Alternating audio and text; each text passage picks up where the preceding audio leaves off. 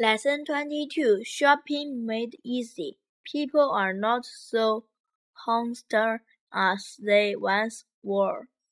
The temptation to steal is greater than if before is perceived in large shops.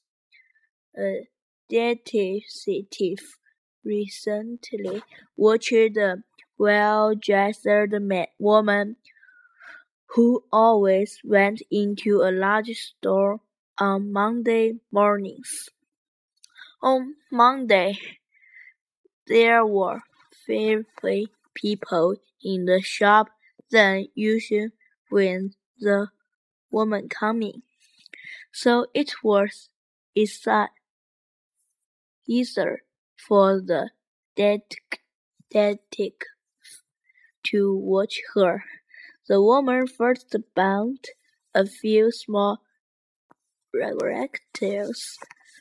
After a little time, she chose one of the most expensive dresses in the shop and handed it to an assistant who dropped it up for her as quickly as possible.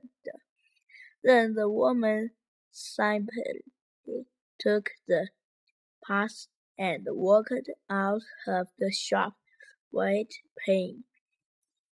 When she was arrested, two detectives found out that the shop assistant was her daughter.